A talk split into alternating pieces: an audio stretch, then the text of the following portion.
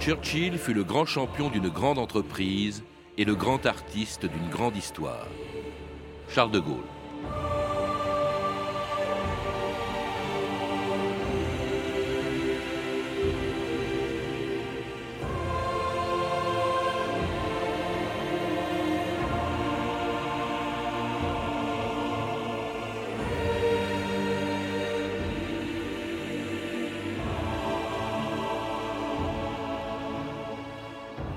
d'histoire, Patrice Gélinet.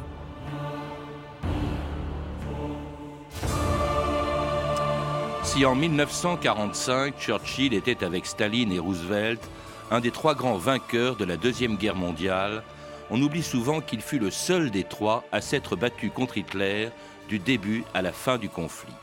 Cinq ans plus tôt, après la défaite de la France et avant l'entrée en guerre des États-Unis et de l'URSS, pendant 12 mois, son pays s'est retrouvé seul contre l'Allemagne nazie. Personne alors n'imaginait qu'elle pouvait perdre la guerre. Personne sauf Churchill, qui le 13 mai 1940 venait d'être nommé Premier ministre. Ce jour-là, en présentant son gouvernement à la Chambre des communes, il avait fait un des discours les plus célèbres de l'histoire.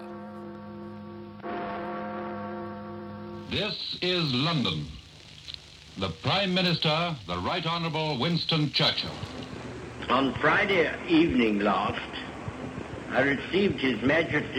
Vendredi dernier, dans la soirée, Sa Majesté m'a confié la mission de former un nouveau gouvernement. C'était le vœu, la volonté clairement exprimée du Parlement et de la Nation qu'il reposa sur les bases les plus larges et compris tous les partis. Je to the voudrais dire à la Chambre et à mes collègues du gouvernement que je n'ai rien à offrir que du sang, du labeur, des larmes et de la sueur.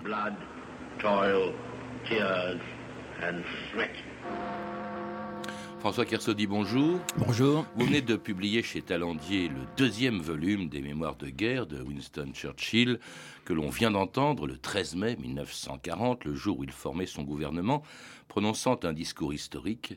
Euh, C'est pas très courant euh, d'entendre un Premier ministre promettre du sang, de la sueur et des larmes le jour où il entre en fonction. C'est même peut-être unique dans l'histoire. En tout cas, c'est tout nouveau pour l'Angleterre et, même pour la France. Euh, Les politiciens cherchent toujours à rassurer. Et, et ils, ve- ils veulent minimiser les choses. Euh, Churchill, c'est le contraire. Euh, Il veut montrer que euh, on est en danger, que euh, il n'y a plus moyen euh, d'éviter de se battre. Euh, lui est très pugnace, il exprime sa pugnacité.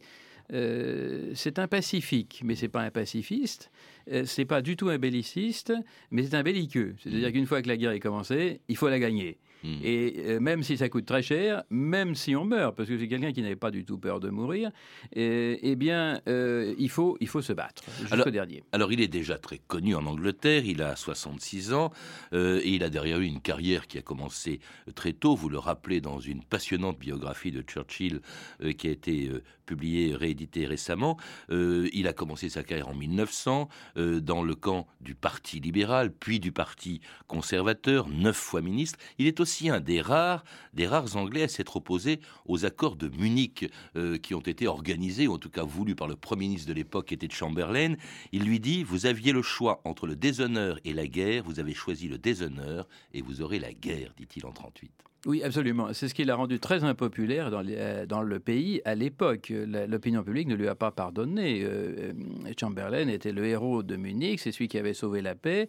Les discours de Churchill à l'époque n'étaient pas compris du tout. C'est seulement en 39 qu'on a commencé à comprendre que euh, Churchill avait raison. Et quand on a vraiment compris, on a exigé euh, qu'il revienne euh, au gouvernement, parce que ça faisait quand même, depuis euh, euh, 1929 qu'il était tenu à l'écart du gouvernement. Et, donc, c'est sous la pression à la fois de l'opinion et de la presse que Chamberlain a été obligé de de l'inclure dans le gouvernement au moment de la déclaration de guerre. Et aussi pour montrer qu'il allait faire les choses sérieusement, parce que tous ces Anglais euh, étaient des grands pacifiques et, en fait, ils étaient complètement, euh, ils étaient très mal à l'aise dans les situations de guerre. Ils craignaient la guerre, ils détestaient la guerre et, euh, ils, n'aimaient pas la guerre et ils, ne savaient absolument pas quoi faire dans une situation comme celle-là. Mm. Et donc, le seul cheval de guerre qu'ils avaient, c'était, c'était Churchill. Ils connaissaient la guerre, ils ne craignaient pas la guerre et d'une certaine façon, il aimait la guerre.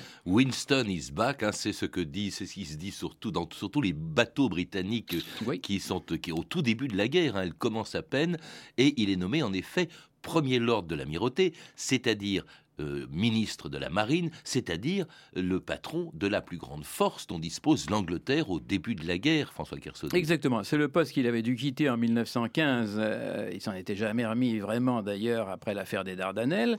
Et là, il revient en 39. C'est pour ça Winston is back. Hein, et voilà, il avait quitté l'amirauté. Le voilà, il est revenu. Il y a une continuité. Et ce qui est fabuleux, c'est qu'il revient exactement avec euh, les mêmes capacités, même encore décuplées, une mémoire fabuleuse une compétence euh, incroyable, et il veut se battre. C'est-à-dire que pendant toute la drôle de guerre, personne ne va se battre, sauf la marine. Et la marine, elle va se battre sérieusement. Et puis alors justement, la drôle de guerre se, termine euh, en, en, mai 1940. C'est le jour même où, cette fois-ci, il devient Premier ministre. Il est nommé Premier ministre en plein drame, puisque c'est le jour même où, après avoir écrasé la Pologne, euh, l'Allemagne lance sa grande offensive en direction de la France, le, 10 mai 1940. Il est nommé Premier ministre, et puis, après avoir formé son gouvernement et promis aux Anglais, on l'a entendu, du sang, de la sueur et des larmes, eh bien Churchill annonce quelle sera sa politique. On écoute la suite de son discours du 13 mai 40. Nous faisons face à la plus terrible des épreuves. Nous avons devant nous beaucoup de mois de lutte et de souffrance. Vous demandez ce qu'est notre politique? Je peux vous le dire. C'est faire la guerre sur mer, sur terre, dans les airs, par tous les moyens, avec toute la puissance et avec toute la force qu'il plaira à Dieu de nous donner. Faire la guerre contre une tyrannie monstrueuse, sans égale dans le sinistre et lamentable catalogue du crime humain. Voilà notre politique. Vous me demandez quel est notre but? Je vous réponds d'un mot. La victoire. La victoire à tout prix. La victoire en dépit de toute terreur, aussi longue et difficile que puisse être la route, la victoire. Car sans victoire, il n'est point de salut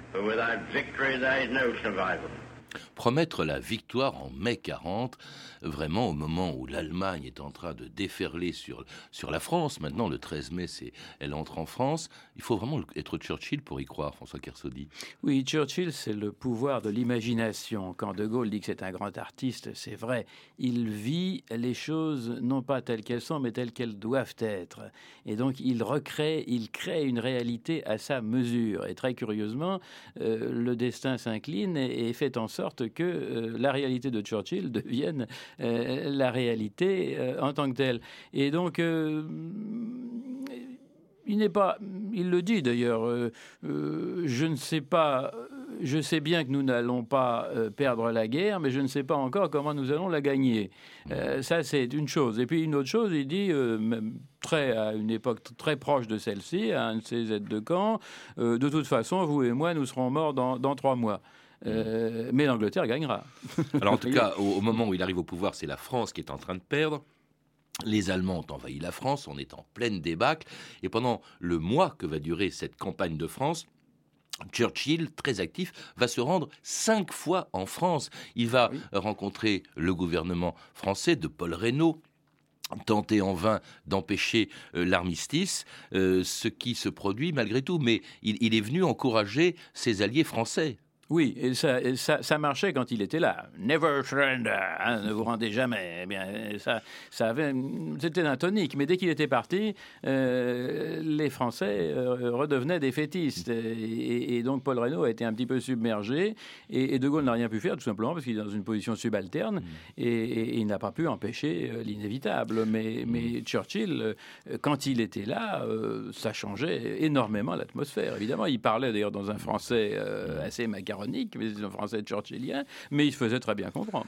Alors, il, n'empêche pas euh, l'armistice, qui est donc signé, enfin, qui est, annoncé par le maréchal Pétain le 17 juin. De Gaulle se rentre à Londres, Churchill l'accueille. Churchill le, lui permet de s'exprimer, de lancer son fameux appel du 18 juin 40 à Londres. C'est le début d'une collaboration assez orageuse, mais quand même, il faut rappeler qu'à l'époque, Churchill, c'est important. De Gaulle, ce n'est pratiquement rien. De Gaulle doit beaucoup, et la France doit beaucoup à Churchill, François Énormément, d'ailleurs, De Gaulle l'a reconnu. Churchill mm, a des intuitions fulgurantes.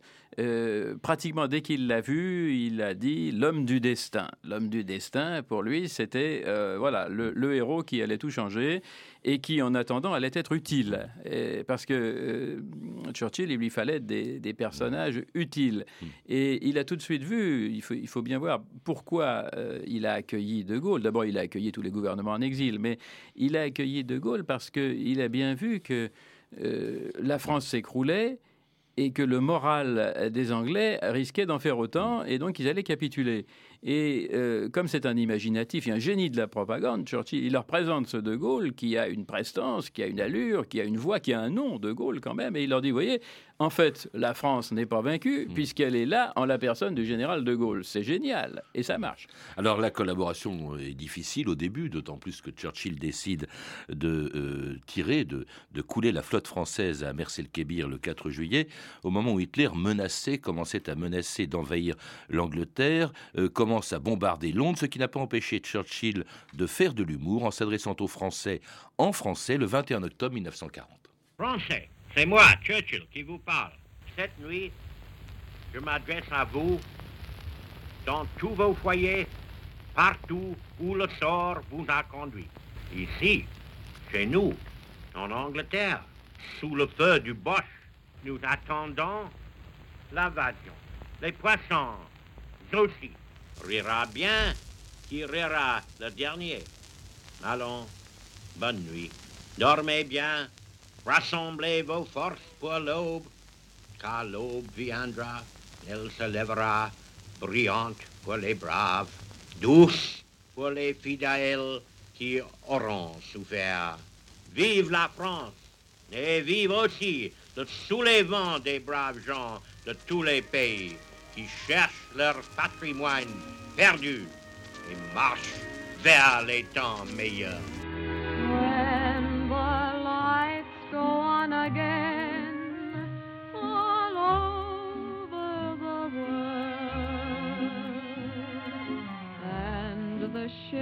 will sail again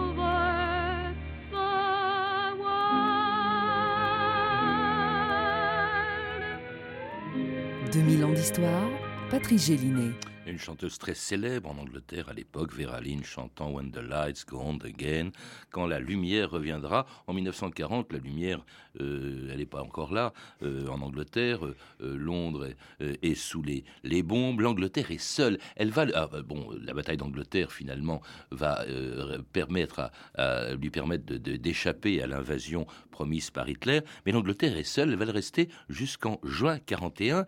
et Churchill va porter presque seul, parce qu'il s'occupe de tout, vous le rappelez euh, dans, dans, ce livre, et on le voit bien dans les mémoires que Churchill a pu écrire, euh, le poids de la guerre pendant 12 mois. Oui, absolument. Euh, avec quand même l'aide discrète mais extrêmement efficace des Américains. Matériel. Il faut bien voir l'aide matérielle considérable. Est-ce qu'ils auraient gagné la bataille d'Angleterre sans ça On n'en sait rien. Est-ce qu'ils auraient gagné la bataille de l'Atlantique sans ça? Euh, Sûrement pas. donc il fallait quand même l'éloquence et la persuasion de Churchill pour que l'Amérique neutre et isolationniste fournisse à l'Angleterre les moyens de survivre. Et ils ne l'ont fait que parce que c'était Churchill. Si ça avait été Chamberlain, ils ne l'auraient pas fait. Les Anglais, les Américains, on ne le sait pas maintenant, mais ils n'aimaient pas beaucoup les Anglais. Ça datait de la Révolution, évidemment. Et donc, euh, mais Churchill était à moitié américain, et puis Churchill avait des, moyens de persuasion euh, tout à fait extraordinaires. euh, et non pas une éloquence, il ne se considérait pas comme éloquent, mais il écrivait magnifiquement. En tout cas, de l'humour, on l'a entendu à l'instant et, on en, et à plusieurs reprises, même d'ailleurs avant ou après la guerre, c'est un Churchill plutôt drôle. Oui, l'humour très préparé. Ça pouvait être préparé 20 ans à l'avance. Mhm. hein, Alors, seul, seul jusqu'à l'entrée en guerre de l'URSS, lorsque l'Allemagne envahit euh, l'URSS en, en 1941. Et là, on voit un Churchill, pourtant très anticommuniste, mais qui oublie totalement son anticommunisme pour soutenir à fond Staline. Oui, alors ça, il a très bien expliqué à son secrétaire. Il lui a dit, qu'il lui demandait, mais enfin, vous, euh, vieil anti-bolchevique, comment est-ce que vous pouvez décider d'aider Staline? Et euh, Churchill répond, euh, si Hitler envahissait l'enfer, je mentionnerais au moins le diable en termes favorables à la Chambre des communes. Il y avait plus que ça. Il y avait que, à partir du moment où Hitler se tournait à l'Est, l'Angleterre était sauvée, parce que ça allait mobiliser l'essentiel des divisions euh, allemandes et qui n'auraient plus les moyens d'envahir l'Angleterre. Jusque-là, on n'en était pas sûr. Jusqu'en juin 41, on attendait toujours l'invasion, euh, l'invasion allemande. Euh, là, ils avaient au moins plusieurs mois pour se retourner. Et euh, Churchill se doutait bien que ça n'allait pas être si facile que ça d'envahir l'Union soviétique. qu'il va aider par des convois euh, euh, vers Mourmansk, d'ailleurs, qui seront. euh, c'est vraiment une participation très dure à la guerre, parce que Ah beaucoup oui. de bateaux britanniques vont Elles être coulés par les sous-marins allemands. Oui. Et puis alors arrive Pearl Harbor, l'entrée en guerre, cette fois-ci effective des, des, des États-Unis. Alors cela dit, cette entrée en guerre, voilà que brusquement l'Angleterre n'est plus seule. Il y a deux grands alliés, mais cette entrée en guerre se traduit par de nouvelles défaites britanniques sur un nouveau front. Après l'entrée en guerre euh, des États-Unis et du Japon, c'est la guerre du Pacifique, c'est l'invasion de euh, Singapour en février 42, et puis ensuite euh, la Birmanie, et puis il y a même menace sur l'Australie. En fait, il faut attendre octobre 1942 pour que le Royaume-Uni remporte sa première victoire à El Alamein en Afrique du Nord, où Churchill se rend pour féliciter les généraux britanniques Alexander et Montgomery qui se sont battus, qui ont battu les Allemands et les Italiens en Égypte. Le général Alexander, avec son brillant camarade et lieutenant, le général Montgomery, a remporté une victoire glorieuse et décisive dans ce que j'appellerais la bataille d'Égypte. Les armées de Rommel ont été défaites, mais ceci n'est pas la fin, Uh, ce n'est même pas le commencement de la fin, Uh, mais is c'est peut-être la fin du commencement. Apercevant les Anglais toujours si flegmatiques, les carabiniers y sont verts car ils ont les foies. Tout à coup se souvenant du pas de gymnastique, ils plantent là leur fort et même leurs généraux, ma foi. Pour toi, Mussolini, ça va de mal en pis. T'abandonnes des hommes, des tanks, des flingos quand les Anglais disent go. Et c'était Radio Londres félicitant à sa manière et sur l'air de Tipperary félicitant les Anglais après leur victoire sur les Allemands euh, et les Italiens à El Alamein. Un tournant euh, dans l'histoire de la guerre et bien sûr pour Churchill sa première véritable victoire, même si on peut dire qu'il l'a déjà réalisé avec la bataille d'Angleterre. Euh, tournant pour les Alliés puisqu'il y a un mois plus tard, euh, le, débarquement en Afrique du Nord, et l'Angleterre n'est plus sur la défensive, elle n'est plus seule, mais elle devient, pendant tout le restant de la guerre, c'est le titre d'un chapitre de votre biographie de Churchill, c'est le second violon maintenant. Oui, absolument. Ça devient le partenaire le plus faible d'une coalition euh, de, de- géants, euh, l'Union soviétique et les États-Unis. Et euh, plus la guerre progresse, euh, plus évidemment euh, ces, géants deviennent influents et plus leur stratégie s'impose. Et, plus il est difficile à Churchill de guider. Parce que, bon, jusqu'en jusqu'en fin 42, début 43, c'est quand même les Anglais qui sont les plus expérimentés et qui guident la stratégie américaine. Le débarquement en Afrique du Nord, c'est quand même eux qui l'ont décidé. le débarquement en Sicile aussi. Tout ça, c'est la stratégie anglaise. Après cela, euh, bon, à partir de 40, fin 43, début 44, ce sont les Américains qui décident et ce sont les Anglais qui sont un petit peu les, les suppliants. Euh, voilà, ils n'ont pas toujours, ils n'arrivent pas toujours à obtenir ce qu'ils veulent. Regardez-moi, dit Churchill à De Gaulle, je suis le chef d'une nation forte et invaincue et pourtant tous les matins au réveil, je commence par me demander comment plaire au président Roosevelt et ensuite comment me concilier le maréchal Staline. Il est vraiment et il suit même Roosevelt. Il est plutôt évidemment aligné sur l'édition de Roosevelt, au point d'ailleurs de se brouiller avec De Gaulle. Roosevelt n'aimait pas De Gaulle, ne voulait pas s'appuyer sur lui, ne voulait pas reconnaître De Gaulle. Et euh, finalement, Churchill, ben, ses rapports deviennent très mauvais avec De Gaulle. Oui, alors Roosevelt est effectivement affecté d'un cas de gaullophobie aiguë, pour des raisons qui sont un petit peu trop longues à expliquer. Euh, et euh, il somme même Churchill de, tout simplement de rompre avec De Gaulle pour qu'il lui puisse en faire autant. Sauf que il faut bien voir une chose, c'est que euh, Churchill, ça n'est pas un dictateur. Il a une mentalité un petit peu dictatoriale, c'est vrai, mais il a au-dessus de lui, euh, il a à côté de lui un cabinet et un état-major, il a au-dessus de lui un parlement et un roi. Donc euh, s'il n'a pas l'accord de tous ces gens-là, il ne peut pas faire ce qu'il veut. Et là, en l'occurrence, il peut pas. Alors, il essaye, hein, il, il, le dit d'ailleurs, All I ask for is compliance with my wishes after reasonable discussions. Tout ce que je demande, c'est qu'on se plie à ma volonté après un temps de discussion raisonnable. Euh, voilà, ça c'était Churchill. Mais ça marchait pas à tous les coups. C'est que si on lui disait non et que, et, et que le, le, Parlement refusait, que le cabinet de guerre refusait, et en l'occurrence il a refusé qu'on rompe avec euh, De Gaulle, eh bien il s'inclinait. Il fallait mmh. s'incliner, il s'inclinait. Donc vous voyez, il, Churchill a mené la guerre, et ça a été le cas pendant toute la guerre, euh, avec un, un, cabinet de guerre qu'il devait persuader, et un Parlement qu'il devait persuader au fur et à mesure. Et un roi aussi d'ailleurs. Et en commettant quand même pas mal d'erreurs pendant cette guerre, on le verra par exemple soutenir la euh, résistance communiste de Tito contre la résistance nationaliste. Euh, et puis on le verra rencontrer Staline le 9 octobre 1944. Le drapeau britannique flotte sur l'aérodrome de Moscou où M. Churchill doit arriver dans quelques instants. Il est attendu par M. Molotov, ministre des Affaires étrangères de Russie, et M. Mesky, l'ancien ambassadeur russe à Londres. Parmi les personnalités venues accueillir M. Churchill, se trouvent les diplomates anglais et américains. M. Churchill, à sa descente d'avion, ne montre aucun signe de fatigue malgré un voyage pénible. M. Eden accompagne le Premier ministre britannique. Au cours de leur entrevue, le maréchal Staline et M. Churchill prendront une décision importante. En effet, c'est au retour de M. Churchill à Londres qu'il sera annoncé que la Russie, la Grande-Bretagne et les États-Unis reconnaissent officiellement le gouvernement du général de Gaulle comme le gouvernement provisoire de la France. More than two years have passed since I was last here. Alors c'est pas pour euh, faire reconnaître De Gaulle par Staline que Churchill s'est rendu euh, en, euh, à Moscou pour rencontrer Staline, c'est pour quelque chose qui est resté secret pendant des années jusqu'à ce que Churchill le révèle dans ses mémoires, un accord avec Staline sur les Balkans pas seulement, pourcentage d'influence en Europe voilà.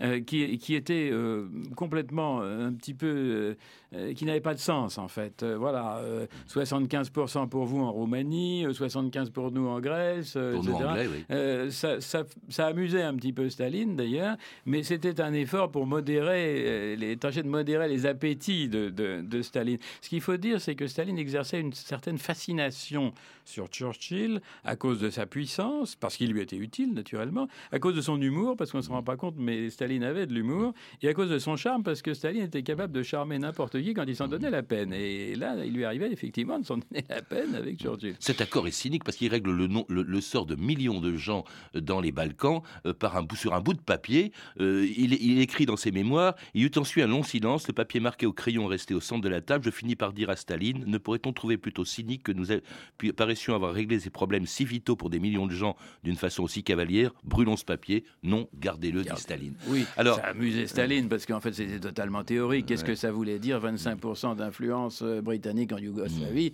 Ça n'avait aucun sens, ils n'étaient pas là.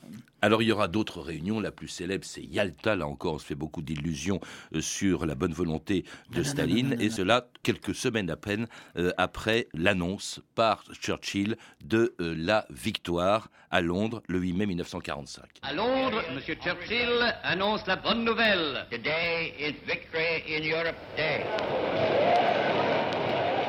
De Downing Street, la voix de M. Winston Churchill vient d'annoncer la paix en Europe. Des milliers d'hommes et de femmes ont depuis ce matin envahi Trafalgar Square, une des plus belles places au centre même de Londres. La joie est générale, délirante. La foule est si dense que pas un espace n'est resté vide. La foule britannique n'est pas si flegmatique qu'on le dit, et elle crie sa joie. Mais il lui faut aussi, M. Churchill, et celui-ci bien prendre sa part des hurrahs. Et c'était donc l'annonce de la victoire par Churchill à Londres le 8 mai 1945. Vous dites très curieusement, euh, et d'ailleurs il le dit lui-même dans ses mémoires, Churchill, que l'annonce de la victoire, il est inquiet. Euh, au lieu de, de, partager la joie des Britanniques, eh bien il est inquiet. Euh, il est inquiet pour l'avenir de l'Europe, François Kersaudy. Oui, oui, il est inquiet parce qu'il voit, il voit très bien que la, la dictature brune est, est, est vaincue, mais qu'il y a la dictature rouge qui va la remplacer. Et finalement, il voit pas trop la différence. Il, il les voit qui submergent l'Europe centrale euh, et il se dit que Staline euh, finalement va peut-être même arriver en Europe occidentale et que on aura fait finalement tout ça pour rien. On, aura abattu Hitler pour avoir Staline à la place et il a bien pu se rendre compte pendant la guerre que ça n'était pas mieux euh, à cause de beaucoup de choses, de Katyn, de Varsovie et beaucoup d'autres choses. Il sait très bien de quoi est capable Staline et, donc il se dit finalement peut-être que mon image de, de sauveur de l'Europe et du monde euh, va en être écorné et que mon rôle dans l'histoire, bah, on va dire, il a finalement, il a, il a tout fait pour ne finalement ne rien faire du tout. Et ça, ça le, lui, le plonge dans une profonde dépression. En fait. Alors, on le retrouve donc à Potsdam hein, euh, euh, pour justement régler le, le sort de, de, de l'Europe. Euh, la guerre n'est pas tout à fait finie, elle continue encore euh, en, en, Asie. Euh, et là, il, il assiste au début de la conférence de Potsdam et il part en plein milieu. Pourquoi? Parce qu'il est battu aux élections du 26 juillet 1945. C'est extraordinaire, les Anglais n'ont pas attendu la fin de la guerre pour se débarrasser de l'homme qui, à leur tête, avait joué un rôle essentiel pendant cette guerre, François Kersaudy. Oui, comme De Gaulle lui a rappelé, l'ingratitude envers les grands hommes est la marque des peuples forts, ça ne l'a pas consolé du tout. Hein. Il faut dire aussi qu'il était très fatigué à cette époque, qu'il ne voulait plus lire ses papiers, et sa description de son rôle à Potsdam euh, dans ses mémoires n'est pas à prendre totalement au sérieux, parce qu'il était commencé à être sérieusement sourd, et que quand il n'avait pas voulu lire ses papiers, eh bien, il y avait des gens derrière qui lui soufflaient, mais il n'entendait pas ce qui lui soufflait. Et bah, par contre, Staline lui était très bien préparé, et donc c'était pas finalement si mal que ça qu'il était remplacé au milieu. Euh, mais comment par, expliquer par ça? Il était populaire, on l'a entendu euh, le 8 mai 45. La défaite, parce que les, les Anglais voulaient, une fois qu'ils que la, la, victoire était remportée, ils se disaient il faut maintenant des gens comme les, les travaillistes qui vont s'occuper un petit peu de nous. Euh, c'est fini, les, les actes d'héroïsme à la Churchill, c'est terminé. Maintenant, on a bien gagné euh, une paix, euh, un petit peu de, un moins de rationnement, et puis surtout qui nous entraîne pas dans une nouvelle guerre. C'est de ça qu'ils avaient peur, en fait, les Anglais. Merci François Kersaudy. Pour en savoir plus, je recommande la lecture du deuxième volume des Mémoires de guerre de Winston Churchill qui vient de paraître chez Talandier dans une nouvelle édition, traduite, présentée et annotée par vous, donc François Kersaudy. À lire aussi deux ouvrages que vous avez publiés, votre biographie de Winston Churchill, publiée chez Talandier dans une nouvelle édition qui a obtenu le Grand Prix de la biographie politique en 2009. À lire aussi De Gaulle et Churchill, la mésentente cordiale qui vient de ressortir chez Perrin. Toutes ces références sont disponibles par téléphone au 32 30, 34 centimes la minute ou sur le site franceinter.com. C'était 2000 ans d'histoire. À la technique Philippe Duclos et Sandrine Laurent, documentation Camille Pouc-Gélaguier, Frédéric Martin et Sophie Gillery, traduction Philippe Reltien, une émission de Patrice Gélinet réalisée par Marie Casanova et Jacques Sigal. Demain, dans 2000 ans d'histoire, Henri de Montfred.